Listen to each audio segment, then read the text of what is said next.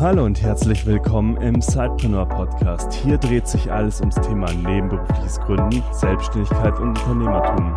Dein Host für die heutige Folge ist Juliane Biener und jetzt ganz viel Spaß mit der folgenden Episode.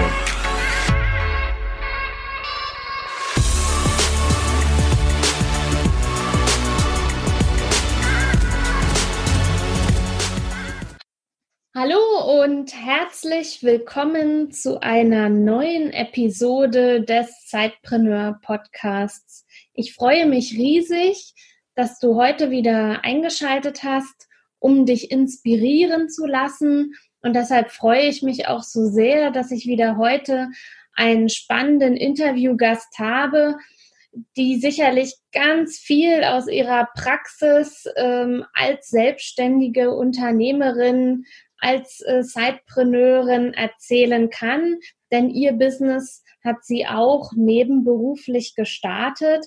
Und ganz besonders, ihr hört es schon raus, es handelt sich um eine Frau. Das freut mich natürlich immer ganz besonders, wenn ich Frauen im Interview habe, die eben ja auch eben als Vorbilder und Rollenmodelle für andere Frauen äh, ja dienen können und da sein können, die eben zeigen, was alles möglich ist und wie man es schaffen kann, ja seinen Traum zu verwirklichen von der Selbstständigkeit oder eben ja ein Unternehmen zu leiten ganz schön viel Vorrede. Ich möchte jetzt äh, Kathleen Alder gleich mal äh, zu Wort kommen lassen. Sie führt eine internationale PR-Agentur für ja, Musiker und Kultur, aber sie wird gleich viel mehr selbst erzählen. Und ja, ich freue mich einfach, dass wir in deine Gründungsgeschichte eintauchen können und ein bisschen mehr erfahren, ja, zu deiner oder über deinen deinen Weg als Unternehmerin. Hallo Kathleen, schön, dass du heute bei uns hier im Interview bist. Hallo, vielen Dank, dass ich da sein darf. Es ist ja schön, ähm, auch mit dabei zu sein und mit anderen Entrepreneurs zu reden. Also das freut mich immer. ja, und Inspiration ist halt auch immer super wichtig, äh, als nur immer in seinem eigenen Kämmerlein zu sitzen. Und da erzähl doch einfach mal, äh, wer bist du, wo lebst du und ja, was tust du? Mein Name ist Kathleen Older oder Alder in Deutschland. Ich bin in Hamburg geboren, ähm, bin mittlerweile 36. Ich habe bis vor kurzem in Berlin gewohnt. Mittlerweile lebe ich in Devon, das ist an der Südwestküste in England, mit meinen zwei Jungs und Ehemann und Hund.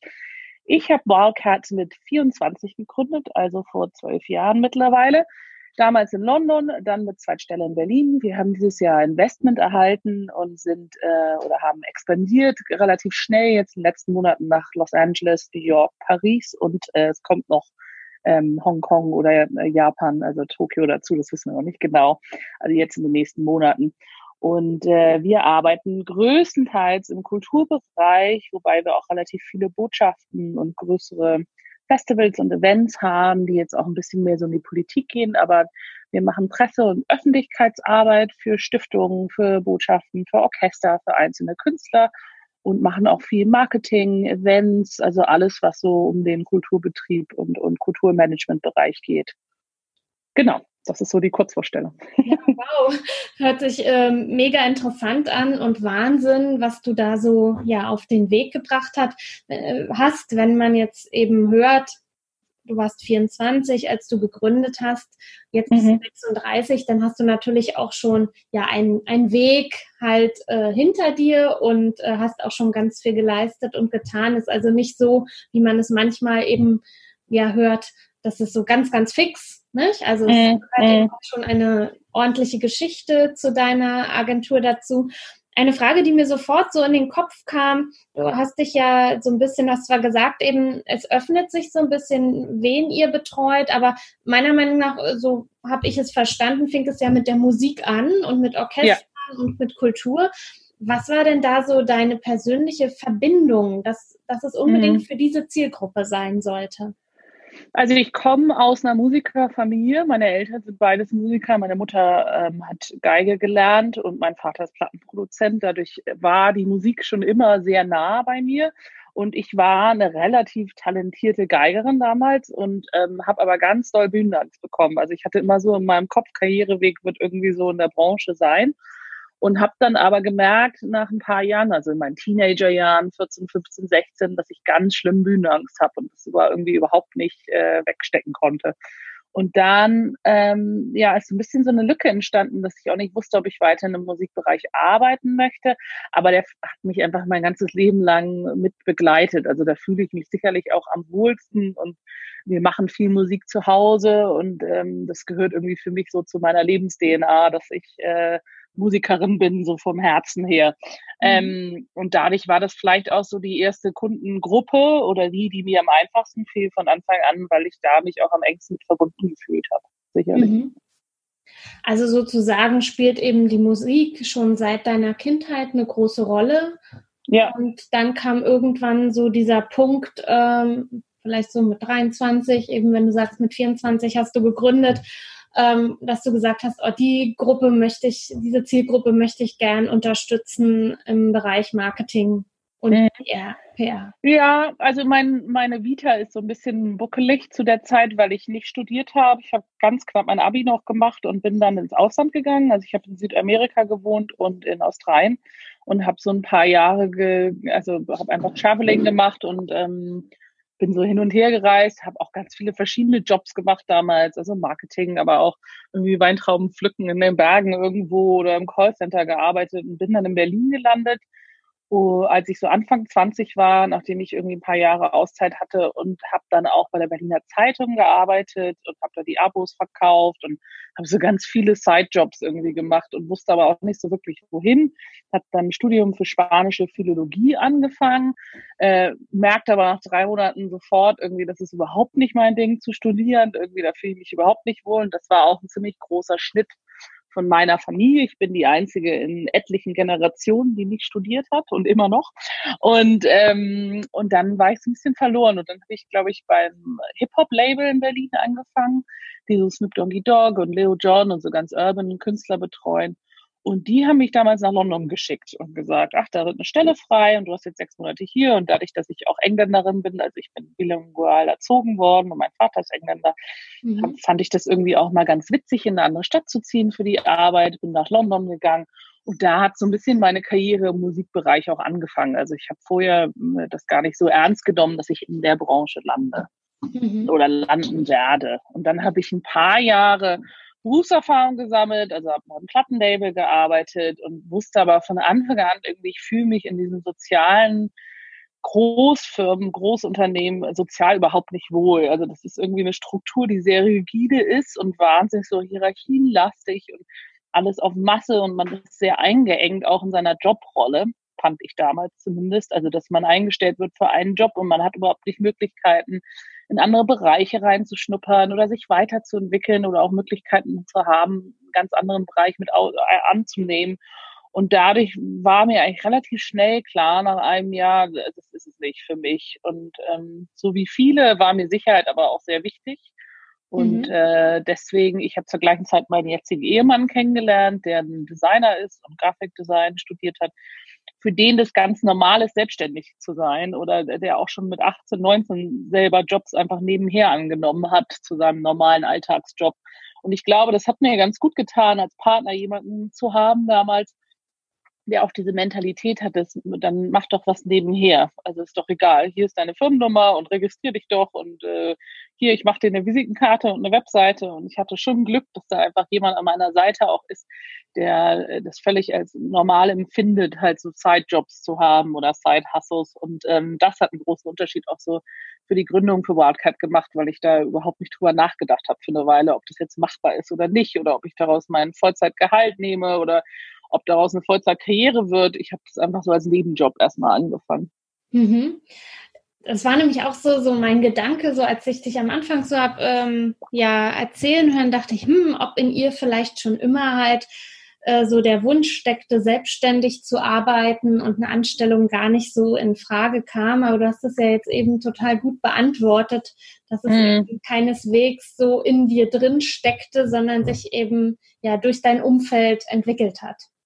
Total. Ich glaube auch, also ich, ich äh, will jetzt auch bei Angestellten, ich sage denen immer, es ist schon wichtig, auch mal alles gesehen zu haben oder jede verschiedenen, es gibt ja so viele verschiedene und auch äh, variierende Firmenstrukturen. Und ich glaube schon, dass man auch mal angestellt sein sollte, um zu verstehen, ob einem diese Sicherheit zum Beispiel viel mehr ähm, Wert bringt als die Selbstständigkeit. Ich glaube, es ist eine totale Typsache. Und mein mhm. Chef, mein letzter Chef hat zu mir auch gesagt, du bist mit voller, vollem Herzblut Unternehmer. Also das ist ganz klar bei dir du brauchst Freiheit, du, diese rigide irgendwie, ich muss von neun Uhr morgens irgendwie, also ich hatte das wahnsinnig zum Beispiel gemacht, dass ich einen Chef hatte, der darauf geachtet hat, dass ich drei Minuten nach neun nicht irgendwie am Schreibtisch sitze. Und mhm. das fand ich ganz schlimm, dass so diese Mentalität war mit Stoppuhr und irgendwie äh, so, also dass Akzente auf so welche Sachen gelegt werden, als auf die Qualität oder die Freude bei der Arbeit. Und dadurch mhm ähm, ja, hat sich das für mich relativ natürlich entwickelt, dass irgendwie relativ schnell klar wurde, ich passe einfach nicht so in die traditionellen Firmenstrukturen. Dazu muss man sagen, die Musikbranche ist wahnsinnig männerlastig. Also es war auch äh, noch vor 20 Jahren noch schlimmer bestimmt mhm. oder 15 Jahren, dass äh, es ist halt wirklich äh, eine weiße, männerdominierte Branche ist, die halt irgendwie sich die ganze Zeit auf den Rücken klopfen und Zigarren zusammen in irgendwelchen Lounges rauchen und man schon so das Gefühl hat, es fehlen Vorbilder, es fehlt irgendwie, also ich konnte mich halt nie identifizieren bei den Unternehmen, bei denen ich gearbeitet habe, mit irgendjemandem, sondern es fühlte sich immer sehr, sehr weit weg an, da auch irgendwie mhm. Karriere zu machen. Hm, also irgendwie nicht so richtig zugehörig zu diesem. Nee, es fehlten definitiv Vorbilder. Das ist äh, in unserer Branche auch immer noch ein Problem. Mhm. Definitiv. Ja. Magst du mal erzählen, wie du dann sozusagen dein Zeithassel gestartet hast? Also was hast du sozusagen in der Zeit hauptberuflich gemacht und, und wie waren mhm. deine ersten Schritte dann mit Wildcat? Also ich habe äh, ich habe damals bei diesem Plattenlabel gearbeitet und dann wurde ich geheadhuntet oder gefunden von jemandem, der auch äh, eine Öffentlichkeits- oder PR-Firma hat in London äh, für ganz klassische Musik, also relativ gerade, geradlinig nur klassische Musik. Und der suchte noch jemanden. Und da habe ich dann mich einstellen lassen. Und das war auch meine letzte Arbeitsstation. Das habe ich so elf Monate geschafft. Mhm. Und ähm, zu der Zeit habe ich dann Wildcat angefangen, immer mehr aufzubauen. Also es fing an, ähm, als ich so Anfang 20 war, dass ich Wildcat einfach registriert habe. Da hat mir mein Mann aber auch geholfen, also in England also sozusagen zu registrieren und auch eine richtige Firma draus zu machen äh, mit einer Steuernummer etc. Und dann habe ich mir Visitenkarten machen lassen und ich habe ähm, Wildcat am Anfang war so ein bisschen gemischter. Also ich habe eine Band gemanagt, einfach weil ich die besonders mochte mhm. und sehr sympathisch fand und dachte mir, ach, da würde ich gerne mal reinschnuppern. Und das hat sich ganz gut komplementiert mit meinem 9-to-5-Job, weil mein normaler Job halt ähm, schon auch so Presseassistentin war in dieser PR-Firma. Also ich habe halt mich auch schon um Künstler damals gekümmert und habe ähm, ja, Presseassistenz und Öffentlichkeitsarbeit für diese Firma gemacht und wusste, das macht mir viel Spaß, aber ich wollte auch gerne noch mal so in den Managementbereich reingehen und mir das angucken. Dadurch habe ich dann ähm, die Wildcat sozusagen parallel angefangen und habe erstmal Management gemacht. Dann kam dazu, dass ein Künstler uns ansprach in meinem normalen Job, der einfach kein Geld hatte. Also es war klar, dass der irgendwie nur ein paar hundert Euro hat und eigentlich nicht die, das Budget hat, uns als Großagentur einzustellen. Woraufhin ich dann angeboten habe, das sozusagen nebenher für, für fast laut zu machen. Und damit fing mein erster richtiger Kunde an im mhm. PR-Bereich. Ähm, mein Chef mochte es aber überhaupt nicht und hat mich dann auch nach elf Monaten entlassen. also es ging dann relativ schnell. Okay, also du hast eben diese elf Monate gehabt. Ähm, ja. Ist halt eher so ein bisschen unfreiwillig dann äh, auseinandergegangen und du ja. hast dann sozusagen das eben als Chance aber gesehen und bist dann Vollzeit in deine ja. Agentur rein? Ja, bin ich. Also ich bin, ähm, genau, ich habe damals halt schon wusste ich, dass ich ähm, eigentlich keine Lust mehr hatte, mir einen neuen Job zu suchen. Und dann bin ich äh, nach diesen elf Monaten, also ich hatte Wildcard, gab es dann anderthalb Jahre, so plus minus schon. Nach diesen elf Monaten ähm, bin ich äh, dann Vollzeit in Wildcat eingestiegen.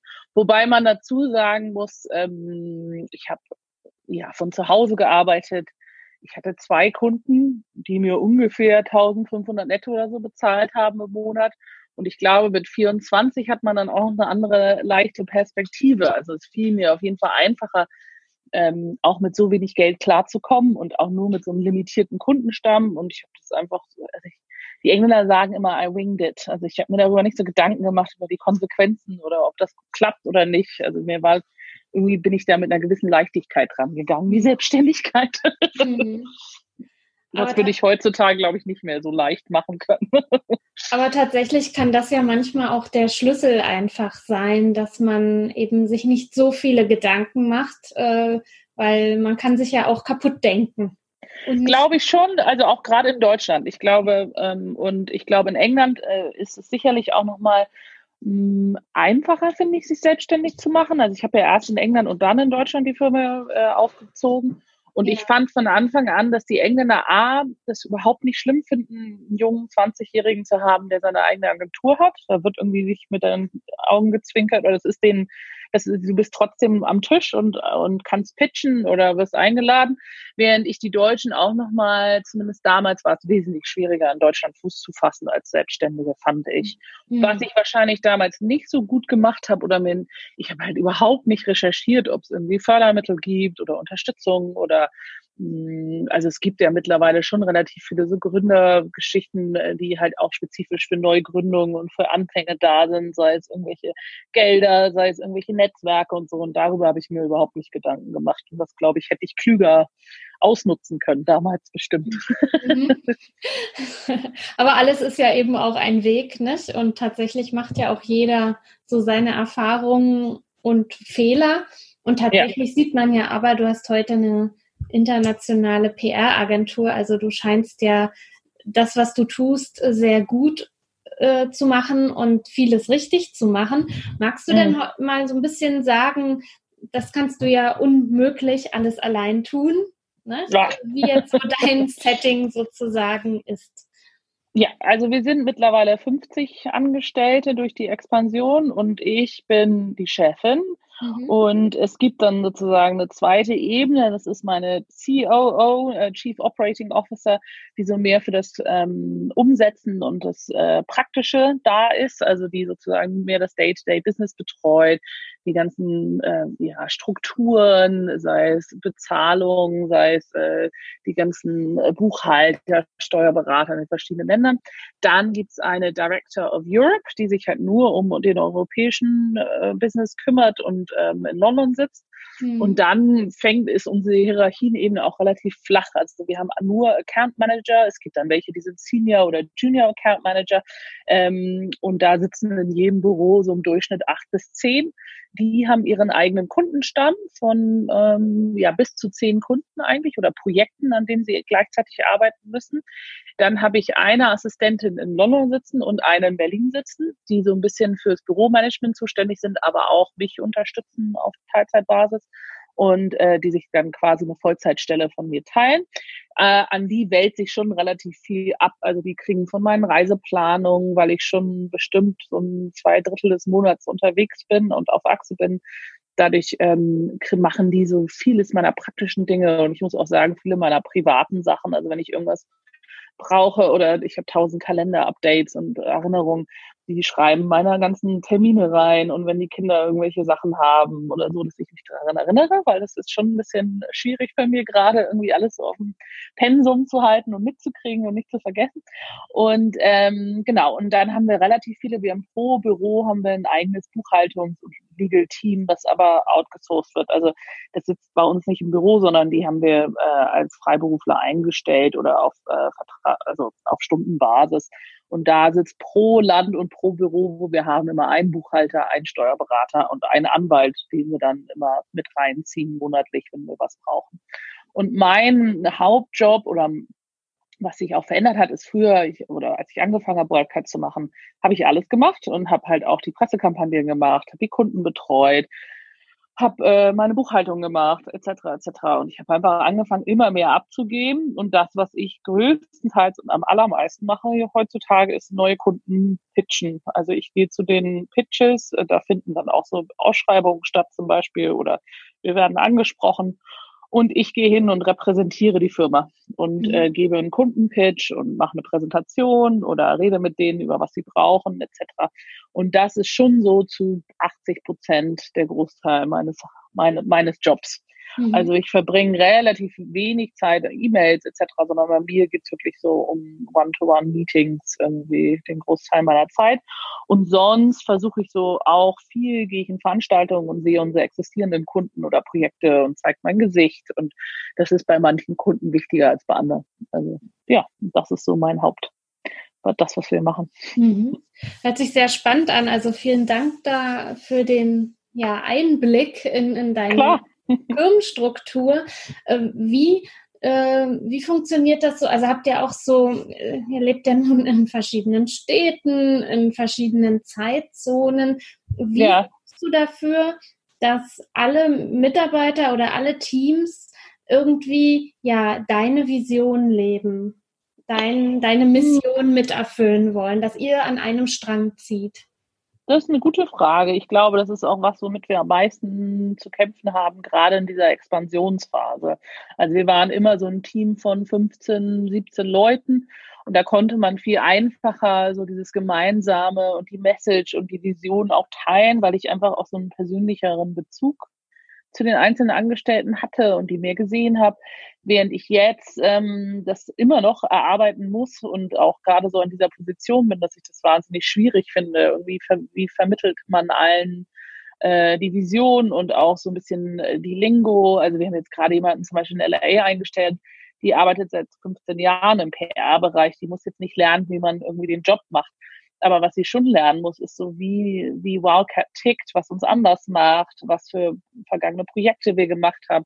Wir sind schon, wir haben so ein paar Mittel, wir haben ein Handbuch, wir arbeiten so an ein paar Visions, äh, internen Visionsstrukturen, die dann halt auch das helfen sollen. Ich bin relativ oft präsent, also ich versuche schon, in LA bin ich bestimmt alle sechs bis acht Wochen. In New York bin ich jeden Monat. Also ich bin auch viel einfach persönlich da. Ich merke aber auch, jetzt wo die Zeitzonen immer mehr werden, mit den Staaten etc., muss ich halt viel auch abends dann mal telefonieren oder ähm, mit den Angestellten sprechen. Wir benutzen auch eine App, die heißt Slack. Ähm, mhm. Die ist ganz praktisch so, um Projekte und mit einzelnen Leuten zu reden etc. Und das klappt ganz gut. Ja. Aber ja, das ist sicherlich ein Thema, was uns gerade auch in dieser Expansionszeit sehr beschäftigt, äh, mhm. wie man so den Ethos aufrechterhalten kann. Ja, was willst du denn mit deiner Agentur? Du hast ja jetzt gerade eben erzählt, äh, es geht eben dann auch Richtung Asien. Ähm, was mhm. willst du denn mit deiner Agentur noch erreichen? Was ist so dein großer Traum, deine Vision? Ähm, es hört sich vielleicht schlimm an, aber wir sind ja so ein bisschen in, durch dieses Investment sind wir teils oder habe ich Teilanteile meiner Firma verkauft. Mhm. Und ähm, da ist eigentlich auch so ein Exit-Plan mit drin. Also die Idee ist, die Firma jetzt in den nächsten zwei Jahren groß hochzuziehen äh, mit Profit etc. Und dann ist schon die Idee, entweder nochmal einen Verkauf anzustreben, also einen Weiterverkauf sozusagen, oder dann schon auch nochmal eine große Veränderung zu haben. Also ich glaube schon, dass ich auch gerne nochmal was ganz Neues machen wollen würde. Ich habe so das Gefühl, da ist auch vielleicht eine neue Firma in mir oder neue Ideen. Dadurch ähm, weiß ich jetzt nicht unbedingt, ob meine Vision so an Wildcat gebunden ist. Mhm. Ich war witzigerweise nie so emotional jetzt nur an meine eigene Firma gebunden. Mhm.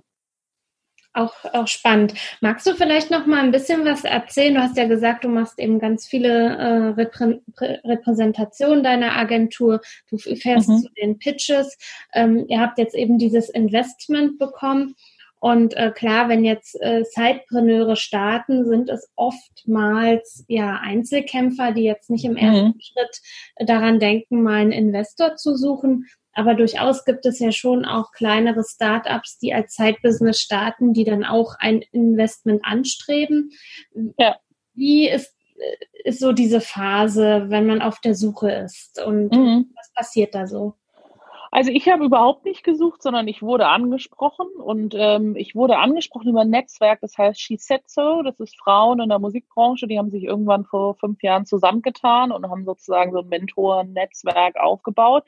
Und meine Investorin investiert normalerweise in so One-Man-Bands. Also die äh, investiert ganz selten in Großunternehmen oder größere Firmen oder etabliertere Firmen, sondern eigentlich größtenteils in Leute, die nur eine Person sind und das mhm. sozusagen weiterbringen wollen. Und ich war eher ähm, oder bin für dieses Investment-Schema. Also es gibt in England auch ein bestimmte Steuervorteil, äh, wenn man in Leute investiert, die gerade in den ersten drei, Jahr, drei Jahren ihres Businesses sind.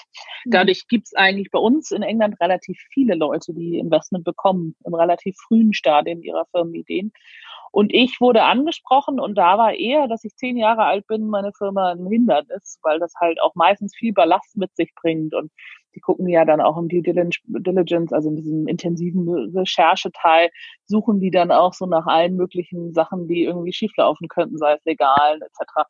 Und dementsprechend, als ich angesprochen wurde, hatte ich mir darüber überhaupt nicht Gedanken gemacht. Es war, es war letztes Jahr. Ich hatte nur so eine Phase, wo ich so ein bisschen es juckte mich irgendwie die Firma weiterzubringen oder dann hatte ich überlegt, soll ich doch was komplett anderes machen. Also ich hatte schon so das Gefühl, ich mache das jetzt seit elf Jahren auch erfolgreich, aber irgendwie fehlt mir gerade so der Drive und ich würde gerne irgendwie einen neuen Input haben. Und da habe ich sie kennengelernt über dieses Netzwerk bei einer Veranstaltung. Und ich hatte das eher ähm, so, so interpretiert, ach, vielleicht habe ich ein paar Kunden oder Künstler, die coole Projekte haben, wo sie das finanziell unterstützen könnte. Hatte überhaupt nicht dran gedacht, dass sie an mich denkt. Und mhm. ähm, dann hat sie vorgeschlagen, dass ich mal ein Business Plan schreibe, mit was ich mit dem Investment machen würde und wo wir, wo, also wo die Expansion hingehen würde und Zahlen etc. Und das habe ich dann gemacht und dann ähm, ist das Investment, also es hat hin und her gedauert, weil es auch das erste Mal war, dass ich einen Arbeitsvertrag brauche und da kommen dann doch andere Strukturen mit rein, die ich vorher nicht hatte. Mhm. Und ähm, ja, dann so nach sechs Monaten, acht Monaten verhandeln waren wir soweit. Aber es war mh, hm, bei mir auch ein großer Schritt, sich zu überlegen, äh, will ich wirklich einen Teil der Firma abverkaufen. Zwar haben sie nicht die Mehrheit, also sie haben 33 Prozent, aber es ist ja schon nochmal, dann kocht halt doch wieder jemand anderes mit. Und das merkt man schon so im Alltag. Ganz genau. Ja. Und das, äh, mir war meine Freiheit immer sehr wichtig und ich kann arbeiten, wie ich will und ich mag nicht irgendwie Rechenschaft äh, abgeben, warum ich jetzt nicht um drei Uhr nachmittags irgendwie beim Schreibtisch sitze, sondern ich bin, ich glaube, mein größter Luxus, den ich an der Selbstständigkeit äh, am meisten genieße, ist, dass ich halt auch frei mir das einteilen kann und halt sagen kann, so, ich habe zwei Kleinkinder, ich möchte gern nachmittags nicht arbeiten und möchte aber gern abends wieder anfangen, etc. Und das konnte ich halt auch ohne Bedenken bis vor kurzem. Es ist jetzt nicht so, dass meine Investor jetzt irgendwie jeden Moment irgendwie sozusagen festhält, aber es ist schon so, dass ich quasi im Arbeitsvertrag relativ strikt Stunden habe zum Beispiel. Und ja. das war vorher sicherlich nicht so. Hm. Also sollte man, wäre jetzt so dein Tipp, eben sich das wirklich gut überlegen. Holt man sich jemanden ins Boot, ja oder nein? Es hat ja, halt, ja Einschränkungen. Also ich, glaube, es ist schön, wenn jemand anders einem, also bei uns, die haben uns ja eine knappe Million gegeben. Ähm, es ist total spannend, äh, das Geld zu haben und einfach mal, ich glaube, vorher habe ich immer von, wie sagt man, von Hand in Mund irgendwie gelebt oder auch die Firma so aufgezogen. Wenn ein mhm. großer Kunde reinkam, habe ich mir Leute eingestellt. Oder wenn äh, ich irgendwie drei Kunden in Spanien hatte, habe ich mir überlegt, sollte ich da vielleicht ein Büro aufmachen. Während jetzt ist es so eine ganz andere Form, dass man das Pot oder den Pot an Geld hat und halt auch durch die Investoren viel Expertise so im Businessbereich, den ich nicht hatte. Also ich habe weder mich sonderlich mit Wirtschaft äh, auseinandergesetzt oder irgendwas im Businessbereich studiert. Dadurch mhm. ist es schon toll, so ein Team an 15 Leuten zu haben, die wahnsinnig viel Erfahrung und Expertise einfach mitbringen in dem Bereich und einem auch bei Budgetierung und Expansion helfen können, so wie ich das jetzt nicht alleine könnte. Äh, und das macht viel Spaß. Also mir macht es wahnsinnig viel Spaß, jetzt auch äh, anders zu denken und andere Visionen zu haben. Die sind auch viel mehr auf Profit aus und viel mehr darauf, dass die Zahlen glatt sind und sauber sind und dass es verständlich ist, während ich vorher als eigene äh, Firmenchefin war es mir jetzt nicht so wichtig, ob ich einen Profit mache, solange ich selber Gehalt einziehe oder Geld habe. Und ähm, die Perspektive ist eine andere und die Objektive, wie man da rangeht, ist eine andere. Aber für mich war es ein guter Zeitpunkt, weil ich schon so das Gefühl habe, ich habe einfach Lust auf Veränderung und Lust, äh, nochmal eine neue Challenge so anzunehmen und eine Herausforderung zu haben. Ähm, aber es ist sicherlich so, dass die Freiheit schon so einen kleinen Knick nimmt. Also es ist, äh, die schränkt mich jetzt nicht um äh, sehr viel ein, aber es ist schon so, da wird halt mal nachgefragt, ach, woher kommt diese Ausgabe oder was hat das mit dem Business zu tun? Und das muss man, glaube ich, vorher äh, intensiver abwägen, inwieweit einem das wichtig ist. Also jetzt muss ich halt viel auch Rechenschaft ablegen, wenn mhm. was nicht so gut läuft oder und das ähm, ja macht einen Unterschied, definitiv. Ja, vielen Dank dafür deinen Einblick mal so aus dem äh, ja, Blickwinkel ja, einer Unternehmerin, die jetzt eben einen Investor mit an Bord hat. Total gerne. welche, was glaubst du denn so, welche Eigenschaft äh, oder Eigenschaften sollte man äh, ja mitbringen, wenn man ein Unternehmen gründen möchte? Ähm, also ich finde schon, das, was mir meistens zumindest geholfen hat, ist, dass ich risikobereit bin und dass mich das nicht meinen Schlaf raubt. Also ähm, ich bin jemand, der auch, wenn das Bankkonto leer ist und in zwei Tagen Gehälter fällig sind, dass mich das nicht sonderlich stresst. und ich glaube, das ist schon, also gerade wenn man jetzt mit Angestellten äh, sich selber irgendwie die Firma hochzieht, ich glaube, ähm, ich glaube, jedem Entrepreneur oder jemandem, der ein eigenes äh, Unternehmen hat, auch wenn es an der Seite ist, ist schon wichtig, dass man einfach offen ist und gut oder lernt in seiner Form. Das heißt nicht, dass jeder irgendwie extrovertiert sein muss, aber äh, netzwerken zu können. Und da, ich gehe jetzt mittlerweile immer viel an Unis und, und mache so Vorträge über meine Firma etc. Und da merke ich halt schon, was vielen fehlt und was man sich aber eigentlich selber aneignen kann, ist so seinen eigenen Vorstellungspitch. Also, dass man schafft, in wenigen Sekunden über sich selber und das, was man beruflich macht oder auch als Zeithassel macht, ähm, dass man das irgendwie gut zusammenfassen kann, schnell. Und auch, das kann jeder, egal äh, was für ein Temperament oder Charakter man hat. Äh, und das, glaube ich, ist schon was, was man schnell und früh lernen sollte. Wie kann ich effektiv netzwerken? Ähm, und da war ich jetzt in meinen Zwanzigern extremst gut drin und mhm. äh, konnte das. Also ich habe immer, ich bin zu Veranstaltungen gegangen, habe immer Bilder ausgedruckt von den Leuten. Das ist jetzt heutzutage einfacher. Äh, aber ich wusste halt genau, irgendwie die zehn Leute sind ganz wichtig, dass ich mit denen rede und habe mir das so als Aufgabe gesetzt und habe daraus so ein bisschen so ein Challenge gemacht. Irgendwie, doch die will ich irgendwie ansprechen, egal was kommt. Und äh, mein Netzwerken hat mich sehr weit gebracht, sehr schnell. Das war, glaube ich, schon das Wichtigste. Ich glaube, man muss schon so eine Risikobereitschaft haben, weil ähm, sicherlich auch ähm, angestellt sein heißt, dass man äh, eine Stabilität hat, die die Selbstständigkeit einfach nicht bringt oder mhm. bringen kann so einfach. Und gerade wenn ich mir jetzt überlege, Kinder kriegen und auch Haus kaufen und so, das wird halt doch alles erschwert in der Selbstständigkeit, zumindest auch in Deutschland. Mhm. Ähm, also wenn man selbstständig ist, kriegt man bei weitem nicht so schnell und einfach Unterstützung und ähm, die Bank guckt zweimal, ob sie einem Kredit leiht und etc. Also es ist einfach alles so ein bisschen schwerer und darauf muss man Lust haben, glaube ich. Mhm. Also eine gewisse Risikobereitschaft und eben auch Mut, ja, Mut definitiv. Auf ja, alle Fälle mit dazu. Welche Menschen und Persönlichkeiten haben dich dann so begleitet, jetzt so in den letzten Jahren, ähm, als du eben dein Business aufgebaut hast? Hm. Das ist eine gute Frage. Ich weiß gar nicht, ob also ich habe viele Mentoren gehabt äh, hier in England, die und jetzt mittlerweile kommen mehr aus Deutschland, aber ich hatte immer so zwei. Das waren äh, eine der wenigen Frauen, die so in der Musikbranche es geschafft hatten ähm, oder haben. Und dadurch haben die mir immer sehr viele Ratschläge gebracht. Ich glaube, Menschen, die mich begleiten, ich höre mir, also wenn es um Inspirationsquellen geht, höre ich mir halt viel Podcasts an und kreativ, also lese ganz viel und lese viele Artikel und bin abonniert zu fast allen Magazinen etc. und versuche mich auch weiterhin einfach weiterzuentwickeln und Ideen zu sammeln über Firmenstrukturen. Also es gibt ein Newsletter, da heißt Corporate Rebels und äh, da geht es relativ viel so um innovative Firmenstrukturen und Ideen für Firmenwandel und Sinneswandel so in der Firma. Ähm, und klar habe ich früher immer ganz viel so TED Talks und äh, die Geschichten mir angeguckt. Aber ich, ich glaube einfach so offen zu bleiben und auch sich weiterentwickeln zu wollen. Viel inspirieren mich auch meine Angestellten. Und ich habe ganz viele kluge Köpfe in der Firma, die auch alle relativ jung sind und die einfach viele Ideen haben und, und motiviert sind und aus anderen Bereichen kommen. Und, oh, und da kommen wir sehr gut miteinander habe ich irgendwie so das Gefühl, da gibt's gibt's viel gemeinsam, dass man einfach offen bleibt und sich alle, alle anhört. Mhm.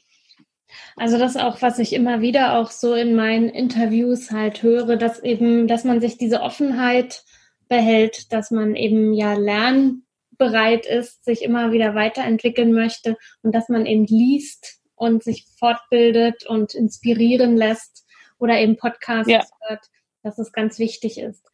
Hast du da vielleicht? Ja, und ich glaube auch, ähm, äh, auch nett zu Leuten weiterhin zu bleiben. Also ja. ich sage immer, egal ob du Praktikant oder wenn dich jemand anspricht bei Veranstaltungen oder so, ich glaube, alle sollten mal ähm, weiterhin offen sein mit allen und nett zu allen sein. Ich glaube, viele Fehler, die, die es gibt, sind es, äh, gerade wenn man so erfolgreicher wird, dass Leute sich auch ein bisschen zu wichtig nehmen und zu ernst nehmen. Und ich versuche jedem, also auch wenn Leute mich auf LinkedIn adden oder mit mir reden wollen über Social Media etc., dass ich jedem eine Chance gebe. Mhm. Und meistens gewinnt man auch wahnsinnig viel über so einen Austausch, finde ich.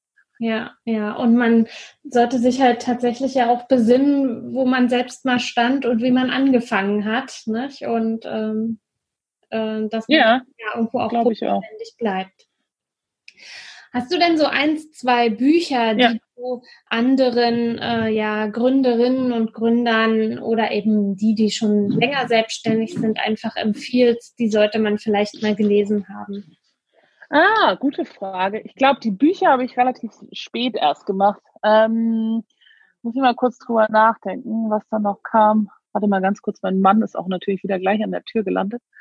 ähm, Alan, can you close the door, please? Ähm, ich fange nochmal an, Entschuldigung. Irgendwie Montagmorgen ist voll Stressland hier, habe ich das Gefühl. Da ruft jeder an und jeder will irgendwas. Ähm, okay, ich mache kurz Pause dann.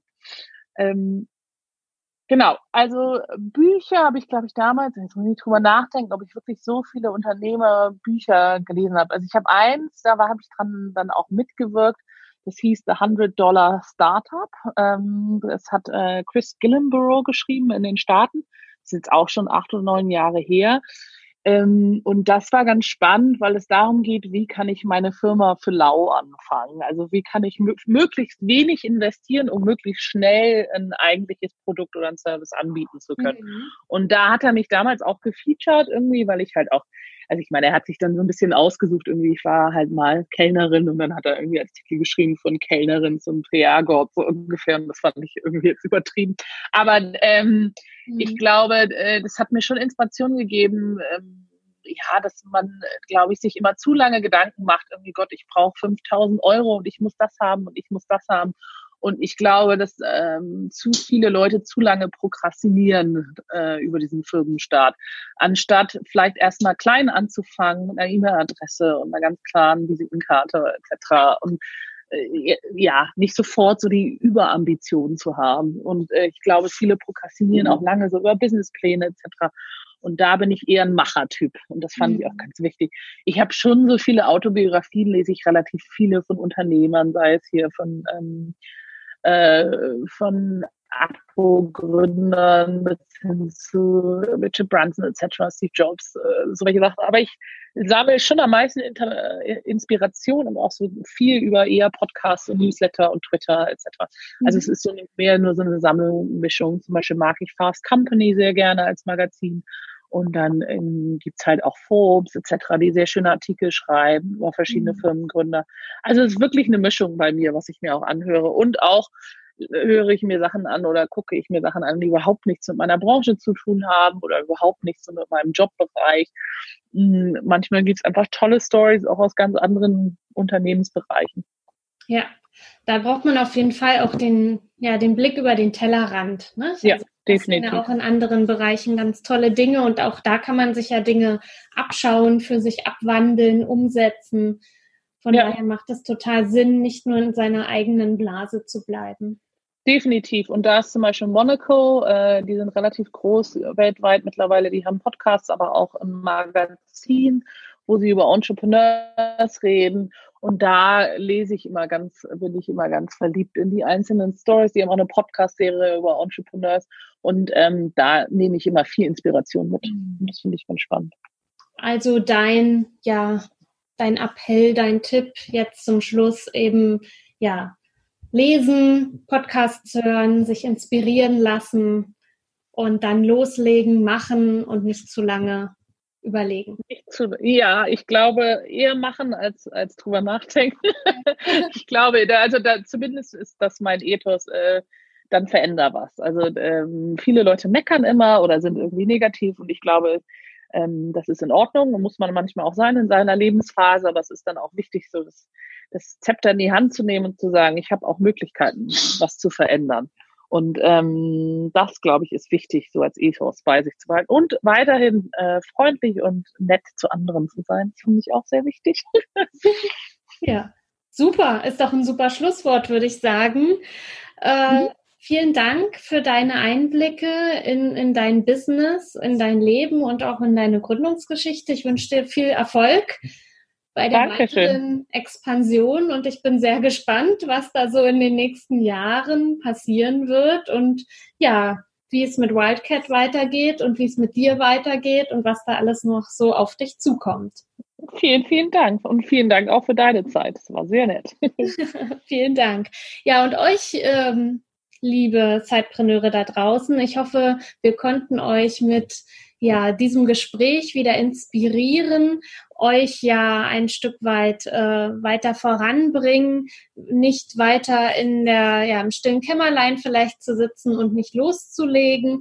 Oder wenn ihr vielleicht an dem Schritt seid, dass ihr überlegt, ob ihr euch einen Investor sucht, haben wir ja da auch äh, spannende Insights bekommen, was die Motivation sein könnte, was auch die Vor- und Nachteile sind eines Investments.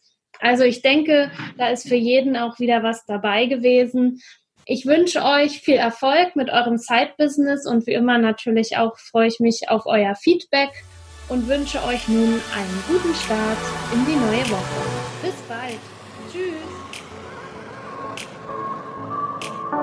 Du willst noch mehr Tipps, Tricks und dich mit anderen Zeitpreneuren vernetzen? Dann komm doch einfach in unsere Facebook-Community. Den Link dazu findest du in den Show Notes.